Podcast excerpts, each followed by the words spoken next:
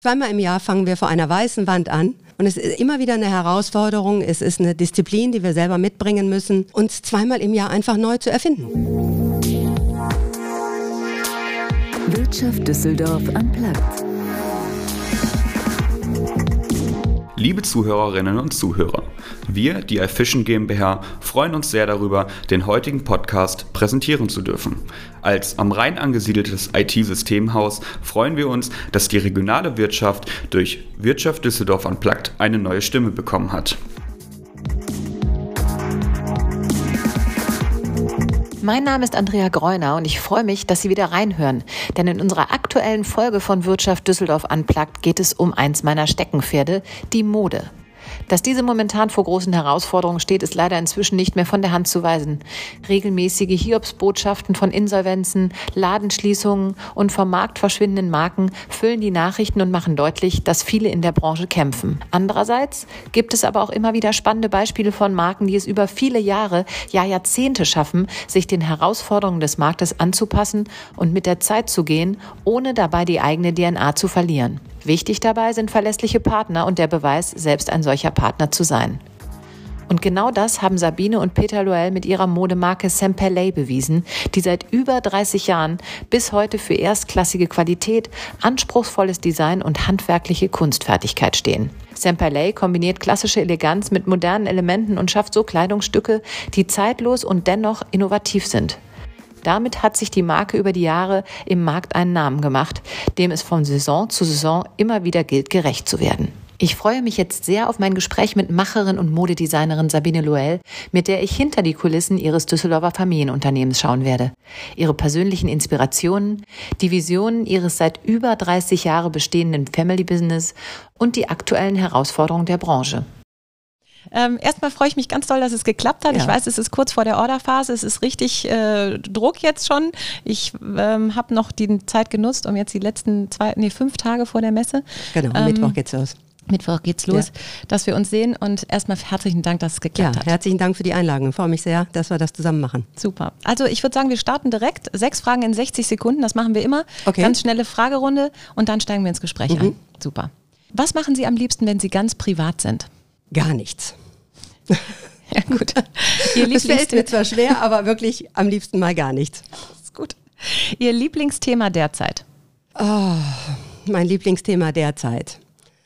Mich auf die Freizeit zu konzentrieren, Reisen zu planen, das ist eigentlich immer das Nächste, wovon wir in unserem Job profitieren und immer wieder nach vorne schauen. Mit welchen drei Adjektiven würde Ihr Mann Sie beschreiben? Oh Gott. Äh, zielstrebig, dickköpfig, starrsinnig. Welche Eigenschaften schätzen Sie an Menschen am meisten? Ehrlichkeit, fleißig, pünktlich, lebenswert. Was bedeutet Heimat für Sie? Düsseldorf und meine Familie. Ist Düsseldorf ein guter Modestandort? Ja. Ja, damit sind wir schon durch. Ja. Und ja, kann man natürlich klar beantworten. Wir haben vorhin schon ein bisschen darüber gesprochen. Äh, Sie sind die, also eigentlich die Gründerin, die Macherin, die Designerin, äh, das Allround-Paket von Semperley. Ja. Und machen diese Marke seit über 30 Jahren. 32 Jahre. 91 haben wir sie gegründet unglaublich. Also vielleicht können Sie noch mal kurz äh, erklären, wie es dazu kam. Es sind ja inzwischen so viele Marken in der Zeit gekommen und gegangen. Also es ist ja wirklich so selten, dass man sowas heute noch hat, dass eine Marke seit über zwei oder seit über 30 Jahren besteht. Wie es dazu kam, es kam eigentlich durch Kollegen, die gesagt haben, äh, warum macht ihr zwar nicht eure eigene Marke? Okay, das wurde so leicht gesagt, dann haben wir uns angeguckt und haben gesagt, eigentlich gar keine dumme Idee. Warum nicht? Sie zwei sind Sie und Ihr Mann. Genau. Mhm. Mein Mann macht ja das Kaufmännische in der Firma und ich bin der kreative Part. Ja, und dann haben wir uns angeguckt und haben gesagt, eigentlich gar nicht so eine dumme Idee. Weil Sie beide schon in der Modebranche unterwegs ja, waren? Ja. Unabhängig voneinander? Unabhängig voneinander. Mein Mann kam aus dem Handel und ich kam vom Handwerk, habe dann Design studiert und so haben wir uns auch in Düsseldorf kennengelernt und bin dann in die Produktion erstmal gegangen und habe ihm dann in der Agentur mitgeholfen und so kam dann also auch damals von Inhabern die Anmerkung, wäre doch gar nicht so eine schlechte Idee. Mhm. Ja und, und dann den bis Mut heute. gefasst und eigentlich mit einer kleinen Serie mal gestartet und, und das so Erfolgsrezept funktioniert Lauf. bis heute. Und so nahm es seinen Lauf, ja. Wahnsinn. 32 Jahre Düsseldorf auch, also klar ja. in Düsseldorf gestartet, beheimatet, ja. ähm, aber eben auch bis heute. Wir haben eben schon gesagt, Düsseldorf ist ein guter Modestandort. Haben Sie das je bereut? Nein. Gar Nein, nicht. nein. Das heißt, weil man von dem Netzwerk profitiert oder was ist das? Wie viel Düsseldorf ist in den Produkten zum in Beispiel? Düsseldorf wird einfach das Geschäft gemacht. Ich sag mal, wir haben ja auch lange Berlin mit begleitet, aber in Berlin, ich sag mal, ich habe immer eigentlich es auf den Punkt gebracht, Berlin war da zum Feiern, aber gearbeitet wurde in Düsseldorf. Ja, und So. das ist bis heute Und es ist ehrlicherweise. bis heute so geblieben, das Geschäft wird hier gemacht. Mhm. Wir haben ja in Düsseldorf jetzt auch natürlich davon, ehrlicherweise darf man gar nicht sagen, aber von Corona profitiert, denn dadurch Absolut. sind die Messen natürlich Ja. auch irgendwie weggebrochen. Äh, keiner wusste mehr so genau, wo er sich präsentieren soll, aber die Showrooms und hier die, der Standort, Ja, Modestandort, auch der Orderstandort hat funktioniert. Dieser Ne? Vorteil, den wir haben, es ist alles sehr konzentriert. Es wird den Einzelhändlern auch leicht gemacht. Ich sag mal, sie können relativ mit kurzen Wegen können sie sich einen Überblick verschaffen. In anderen Städten, ich sag mal, das ist sehr ausgefranst. Dann braucht man schon wieder viel Zeit, aber hier ist es halt einfach, das ist ja auch, wofür Düsseldorf steht, es ist sehr komprimiert, es ist alles nah beieinander, es ist international. Mhm. Besser geht's nicht. Ich habe eben gerade schon gesagt, wie viel Düsseldorf steckt denn in der Kollektion? Ich sag mal, in der Kollektion steckt Sabine Lohell. Ob da jetzt unbedingt viel Düsseldorf drin steckt, aber ich sag mal, es ist halt meine Handschrift. Die aber in Italien, so in ist es ja, das Italien in 100 Italien- Prozent produziert wird. Wir arbeiten auch mit italienischen Garnen, italienischen Stoffen Mhm. und 100 Prozent Produktion in Italien. Hm, Wir haben im Vorgespräch eben schon äh, gesagt, dass sich der Arbeitszyklus ziemlich geändert hat, auch durch Absolut, Corona, ja. über die ganzen Jahre vorher. Das können Sie vielleicht auch mal erzählen, ist ja spannend, wie die Branche dann eben auch nochmal umdenken muss und Sie jetzt eben über 30 Jahre gelernt haben, sich immer wieder anzupassen und neue Wege zu finden und auch in Corona wieder was Neues für sich entdeckt haben, um sich neu aufzustellen. Ja, es war für uns eigentlich üblich, dass wir alle vier Wochen nach Italien geflogen sind, um die Produktion zu überwachen, um die Musterung zu überwachen. Das war einfach gar nicht auszudenken. Ja, und dann kam im Februar natürlich Corona. Es kamen die ersten Anrufe von Italien, also Herr und Frau Lohell, es wäre besser, wenn Sie nicht kommen. Wir guckten uns an, haben gesagt, okay, was ist da passiert? Wir waren ja in Deutschland noch gar nicht so informiert wie Italien. Auf welchem Stand Italien war, ja gut, dann war es halt so, wir konnten nicht fliegen. Dann kam natürlich erstmal ein Umdenken, was machst du jetzt? Wir arbeiteten ja parallel auf drei Saisons. Die Auslieferung, die Kollektion, die aktuell verkauft wurde, die nächste Kollektion, wo die Skizzen schon wieder in der Tasche waren. Und wenn es dann natürlich heißt, du kannst nicht an deinem Produktionsstandort fliegen, ist es natürlich schon echt eine Herausforderung. Gut, dann war natürlich auch erstmal vier Wochen Funkstille, wo auch in Italien gar nichts ging. Ja, und dann hat man sich irgendwie zusammengerauft, was keine einfache Zeit war, gerade wenn man kreativ ist und es wird einem wirklich so ein bisschen der Boden unter den Füßen weggenommen. Ja, und dann haben wir gesagt, okay, wenn wir nicht fliegen können, muss das Produkt halt zu uns fliegen. Und dann haben wir halt mit allen Fabrikanten vor Ort gesagt, okay, alles, was ihr fertigt habt, es sind teilweise auch kleine Produktionsbetriebe, die natürlich dann auch im Familienrat weitergearbeitet haben, sofern es möglich war. Und die haben uns dann halt alles nach Düsseldorf geschickt. Und wir haben halt dann mit einem kleinen Team, was halt auch in der Zeit zulässig war, vor Ort mit der Kollektion gearbeitet, alles aufeinander abgestimmt, die Farben, die Qualitäten etc. Und sehe das wäre eigentlich nie denkbar gewesen, wenn mir einer gesagt hätte, du musst nicht alle vier Wochen dahin fliegen. Hätte ich gesagt, das geht gar nicht. Und es geht besser denn je. Und ich glaube, wir werden auch an diesem Rhythmus nichts mehr ändern.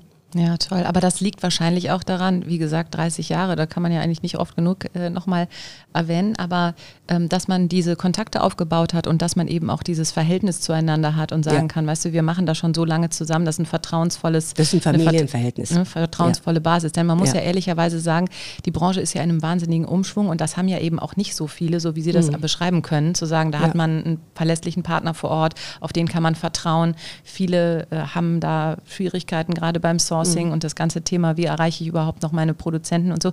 Die Branche ist im wahnsinnigen Umschwung. Was ist momentan die größte Herausforderung, würden Sie sagen? Die Fabrikanten bei Laune zu halten, weil ich sag mal, Italien ist im Moment ein Markt, der extrem von den Chinesen unterwandert wird. Es gibt Regionen in Italien, da siehst du kaum noch einen Italiener. Und das ist einfach für uns im Moment die größte Herausforderung, unseren Italienern auch klar zu machen, wir sind für euch nach wie vor ein verlässlicher Partner. Wenn ihr nicht weggeht, ihr werdet immer von uns unterstützt. Das ist einfach im Moment das Schlimmste. Und die ganzen Zwischenmeister, es ist wirklich ein hart umkämpfter Markt. Mhm. Das heißt, die Chinesen machen sich dann Ja. auch in Anführungsstrichen breit und versuchen diesen Markt Die zu haben bedienen. sich breit gemacht. Haben sich Absolut.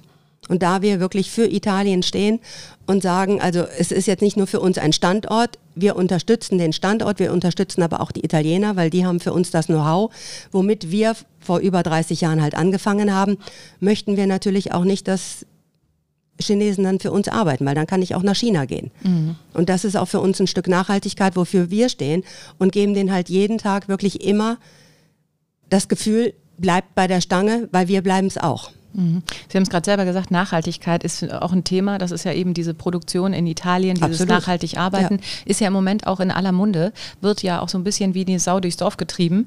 Ähm, Greenwashing und was wir da mhm. nicht alles für Themen mhm. haben.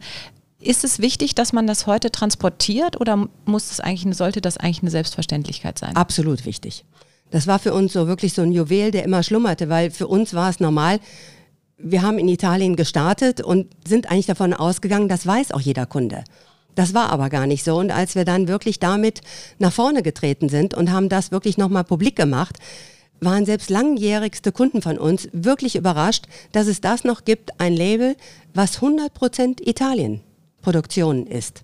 Mhm. Und auch für den Endverbraucher, ich sag mal, wenn ich auf den Flächen bin mit unserem Team und wir sprechen mit dem Endverbraucher, die natürlich auch fragen, die über meinen Job was wissen wollen, wo kommt das Produkt her, die sind extrem überrascht, dass es wirklich 100% Made in Italy ist. Ja, eben, weil es ja eben so ja. viele immer, wie ja. gesagt, es wird immer erzählt und ja. wie viele Leute sich nicht dieses Thema Nachhaltigkeit auf die Fahne schreiben. Aber hier ist es einfach da mhm. und es wurde gar nicht kommuniziert. Nein. Das ist ja eigentlich das Verrückte. Ne? Ähm, und trotz allem sind die Leute heute interessierter. Also Sie haben schon gerade gesagt, die Leute fragen im Zweifel sogar auch nach. Ist das was, was man heute haben muss? Ja. Ja. Ja. Also ganz klar, die Leute brauchen ja. das, die wollen das und die, der, der, Bedarf ja. ist ein anderer. Ja. Das heißt aber im Umkehrschluss umso schlimmer, dass man dann sagen muss, jetzt auch in Italien breiten sich die Chinesen aus. Wir reden immer von Fast Fashion und von dieser ganzen Absolut. Billigproduktion. Mhm. Das kann ja nicht der Weg sein. Nein, nein. Und da muss man halt wirklich extrem hart dran arbeiten die Beschaffungsquellen sicher zu halten, die Produktionsquellen sicher zu halten und sagen, vertraut, wir können euch das Vertrauen geben. Mhm. Was glauben Sie, ist das, was bedeutet das für die Branche? Ich meine, das wird ja auch dann immer für alle anderen immer schwerer. Klar, wir haben eben schon gesagt, mhm. Sie haben ja die Kontakte und Sie mhm. haben eben diese nahen Beziehungen. Ja. Aber das hat ja gar nicht jeder.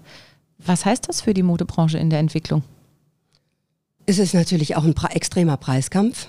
Das muss man dazu auch sagen. Ich sage mal, entweder hast du wirklich diesen Markt, dass du wirklich China und noch tiefer immer reingehst, um das günstige Produkt weiterzumachen oder du wirst halt hochwertiger, um zu sagen, und ich sag mal, dieser Standort, dieses Handwerk vor Ort kostet einfach Geld. Mhm.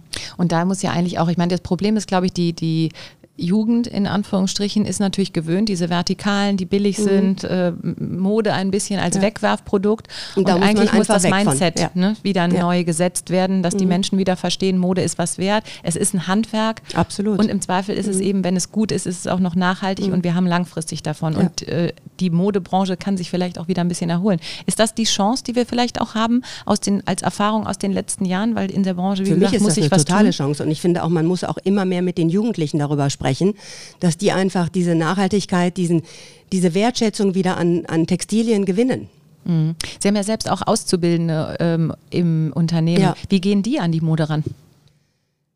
man merkt schon, ich sag mal, da geht schon auf Qualität. Wenn die bei uns anfangen, sieht man ja, wie sie gekleidet sind und man sieht dann schon, gerade bei Auszubildenden, bei Praktikanten jetzt in der kurzen Zeit vielleicht nicht so, weil man sie nicht so lange begleitet, aber bei den Lehrlingen natürlich schon, dass es da so ein anderer Fokus dann mit der Zeit gibt. Dass sie sich auch einfach Und das um, ist ja? auch schön, wenn man das dann sieht und auch sieht, wie man äh, Lehrlinge dann auch übernehmen kann im Betrieb. Und das haben wir wirklich sehr oft, dass wir denen die Möglichkeit geben oder aus einer Praktikantin wird ein Lehrling, dass man die einfach begleitet. Und ich finde, das ist unsere Aufgabe auch, nicht nur als Mutter die eigenen Kinder zu begleiten, sondern auch, es sind ja wie Kinder, die ins Unternehmen dann kommen und denen ein Stück diese Wertigkeit auch zu vermitteln. Mhm. Das ist so schön, Sie zu sehen, weil Sie, wenn Sie das erzählen, Sie strahlen ja auch und Sie brennen dafür, das merkt man ja, ja. auch. Und das nach über 30 Jahren. Ja. Ähm, was begeistert Sie so an dieser Arbeit? Weil es zweimal im Jahr fangen wir vor einer weißen Wand an. Und es ist immer wieder eine Herausforderung. Es ist eine Disziplin, die wir selber mitbringen müssen uns zweimal im Jahr einfach neu zu erfinden. Mhm. Wie, was hat sich verändert in den letzten Jahren so intensiv? Also wie gesagt, das ist eine lange Zeit. Aber gibt es irgendwie so Sachen, wo Sie sagen, das war vielleicht positiv, das ist negativ? Wie ist so die Entwicklung in der Branche? Ich, was positiv ist, dass der Einzelhändler wieder aufgeschlossener ist, neue Marken sich überhaupt anzugucken. Das war ja eine Zeit lang einfach, dass diese Flächenverträge etc., dass die ja einfach, ich sag mal, im Vorfeld schon zu waren. Ja, es gibt kein Budget mehr und es hat sich schon extrem viel wieder gedreht. Der Kunde informiert sich wieder noch mehr, dass er einfach merkt, es muss auch wieder mehr auf den Flächen passieren. Es können nicht einfach nur fünf Marken immer in den gleichen Häusern sein. Und dadurch kommt natürlich auch diese Spannung wieder rein. Und er ist auch wieder offener auch für kleine Labels, was auch dazugehören muss. Ja, ich sag mal, die sind auch vielleicht nur ein, zwei Saisons auf dem Markt, aber dass auch immer wieder auf den Flächen sich was tut. Mhm. Und das ist natürlich auch für einen Endverbraucher einfach immer wieder schön, dass er neue Labels wieder sieht und sagt, okay, ich gehe da immer wieder hin, es passiert was. Mhm. Wie ist es denn in der, also in der Art, also Produktion, und Sie haben eben schon beschrieben, Sie sind früher immer gereist nach Italien, nur damit man selber mal versteht, was sich da eigentlich in der Zeit so verändert hat. Die Branche an sich hat sich ja so verändert. Ne? Also Sie sind früher immer noch gefahren, haben ja wahrscheinlich auch noch gezeichnet. Wird heute noch auch richtig gezeichnet? Werden noch Skizzen gemacht oder findet ja. sowas am Computer statt? Vielleicht normal nicht, bei uns ja. Das ja. schon. Also, also ich bin in vielen Dingen schon noch noch sehr oldschool. Ja, ist und da hänge ich auch dran. Ja, das ist doch ja. aber auch schön. Und da, also das sind einfach auch so Sachen, wir hängen auch zum Beispiel an dem Kollektionsrhythmus. Der Kunde muss zu uns wirklich nur zweimal im Jahr kommen. Wir zeigen mehrere Liefertermine auf einmal. Ich finde, das gehört alles dazu, dass der Kunde auch weiß, was erwartet mich in der Saison bei Semperley. Mhm. Und muss man sich trotzdem mehr dem Handel annähern heutzutage als früher? Absolut. Wir sind viel mehr auf den Flächen. Wir, wir arbeiten viel enger zusammen mit dem Handel. Auch unser Außendienst ist äh, ein ganz closer Kontakt einfach. Das gab auch durch Corona nochmal den Anstoß. Man hat extrem viel telefoniert zusammen über WhatsApp. Man, also diese Wege wurden ganz anders aufgebaut einfach. Und anderer Austausch, sogar mit ein anderes Miteinander absolut, wahrscheinlich. Ne? Absolut, es war wirklich sehr, sehr eng und das ist auch geblieben. Und das ist auch gut so. Wir haben vom Außendienst auf ein auf Reisende umgestellt, die also wirklich auch die gleiche DNA sprechen wie wir im Unternehmen halt. Nicht mehr diese großen Agenturen, wo du einer von vielen bist. Und das zeichnet sich halt alles einfach aus, dass es alles wirklich wie so eine Familie ist. Mhm. Wir sprechen halt alle die gleiche Sprache. Ja, und auf einmal näher dran und ja. man kann sich auch austauschen und sagen, du, damit komme ich gar nicht zurecht, könnte ich Ab, mir vorstellen. Das, ne? das ist ja früher dazu. gar nicht Das war gar nicht machbar, ne? aber das ist ein Service, den haben wir eigentlich schon immer angeboten, dass wir gesagt haben, pass auf, wir stehen dafür, wir begleiten dich nicht nur bei der Order, wir begleiten dich die ganze Saison. Und es ist einfach, es ist eine Partnerschaft und ich finde, eine Partnerschaft muss man auch leben. Ja, ist absolut. wie zu Hause. Ist wie zu Hause. Ja? Ähm, jetzt stehen ja die Messen vor der Tür. Wie bereiten Sie sich darauf vor?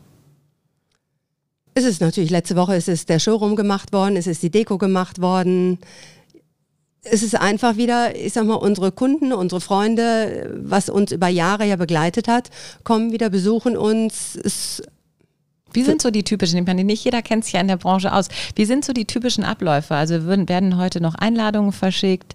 Wie funktioniert das grundsätzlich? Oder ist es eher so, dass der Händler kommt und sagt, ich möchte mir so gerne mal wieder eure Kollektionen angucken? Ja, auch das Gerade ist so ein bisschen oldschool. Wir sind vielleicht auch eine der wenigen noch, die wirklich Kataloge drucken lassen. Also bei uns geht es extrem noch über die Printmedien. Das hängt auch so ein bisschen dran. Ich versuche auch immer noch die anderen Branchen mit zu unterstützen. Es kann nicht sein, dass alles digital ist.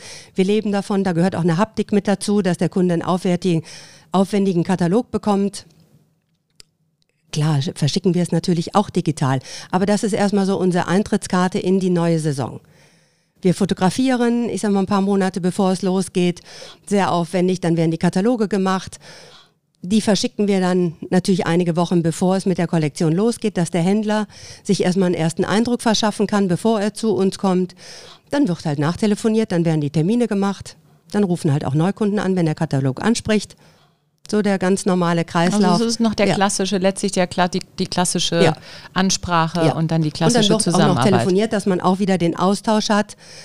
Es gibt natürlich auch Unternehmen, die einfach sagen, schreiben Sie mir eine Mail. Aber wir versuchen es wirklich immer noch face-to-face -face oder dass man auch wirklich den Kunden am Hörer hat und mit ihm sich erstmal über die vergangene Saison austauscht und für das, was neu auf der Stange hängt, warum wir es möchten, dass er kommt. Mhm. Und wie lange geht jetzt diese äh, Orderphase? Bei uns bis Ende August.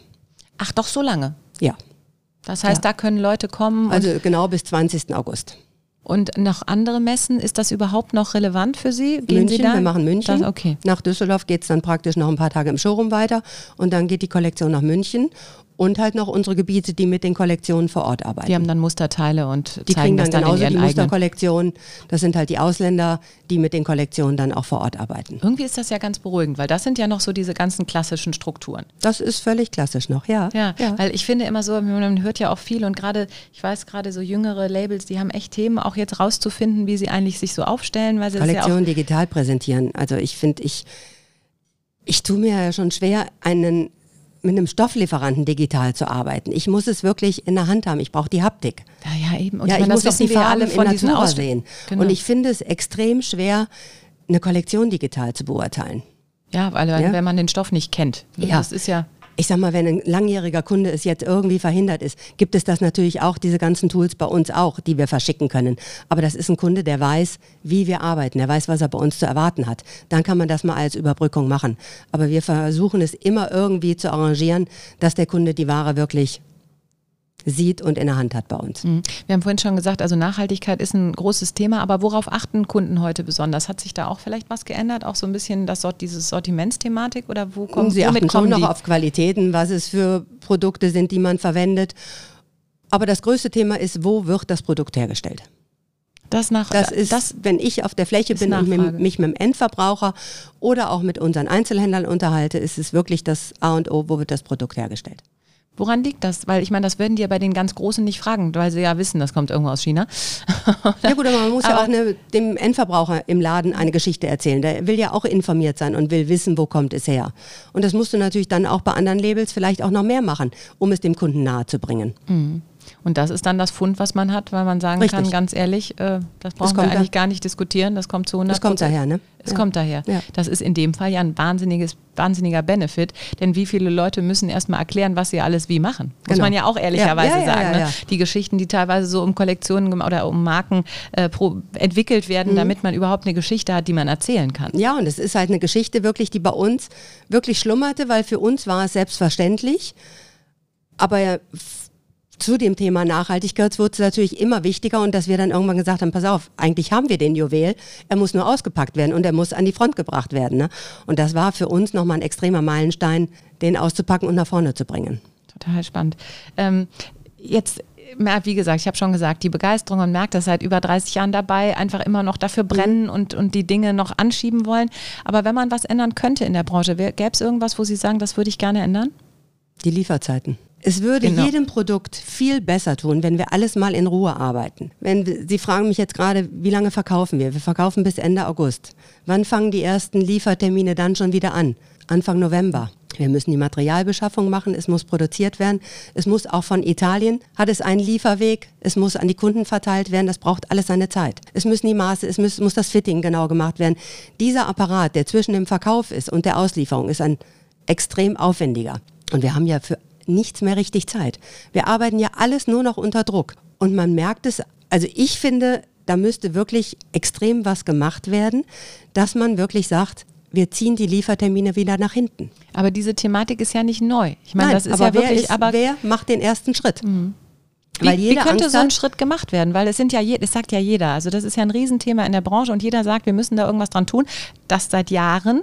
Wer und den trotzdem ersten Schritt macht und wie man die Branche wirklich zur Einigkeit zusammenkriegt, ist mir ein Rätsel. Sonst glauben Sie mir, sonst würde ich da wirklich Fürsprecher für sein.